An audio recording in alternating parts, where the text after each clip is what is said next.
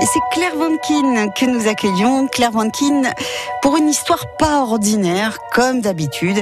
Et aujourd'hui, vous nous parlez non seulement d'une histoire, mais d'une grève pas ordinaire, Claire. Ah bah alors là, en effet, c'est une histoire pas ordinaire du tout, pour une grève pas ordinaire non plus.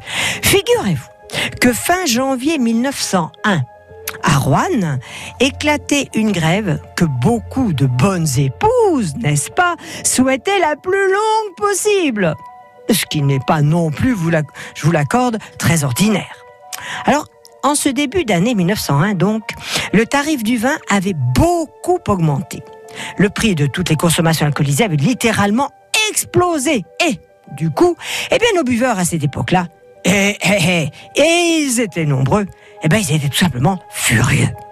Tous les cafetiers et les tenanciers de la ville s'étaient donc concertés, avaient augmenté exagérément le prix des boissons alcoolisées. Réaction du bas peuple? Ah ah Les consommateurs de la dive bouteille créent une sorte de comité, ouais, une sorte de comité, et décident d'une grève. La grève des buveurs qui devaient s'abstenir de picoler dans les lieux publics. Eh ben dites donc, alors on fait partie du comité anti-consommation et on fait grève sur le tas. Absolument. Le règlement était très simple. Fallait s'astreindre à ne pas boire. Voilà tout. Alors, certains donnaient bien un petit coup de canif dans le pacte, bien sûr. Mais s'ils se faisaient prendre, ils étaient tout bonnement exclus du comité et leurs cotisations confisquées. Qui aurait pu supposer que les buveurs rouennais auraient eu le cran de tenir tête aux bistrotiers Et la grève, eh bien, elle menaçait de durer.